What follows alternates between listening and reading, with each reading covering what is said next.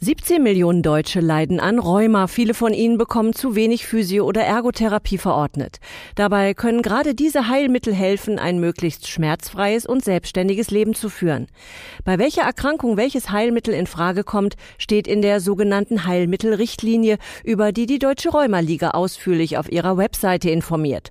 Oft ist sogar eine langfristige Verordnung möglich. Sprechen Sie deshalb mit Ihrem Arzt über die Verschreibungsmöglichkeiten. Detaillierte Infos stellt die Deutsche Rheumaliga im Netz unter rheuma-liga.de bereit.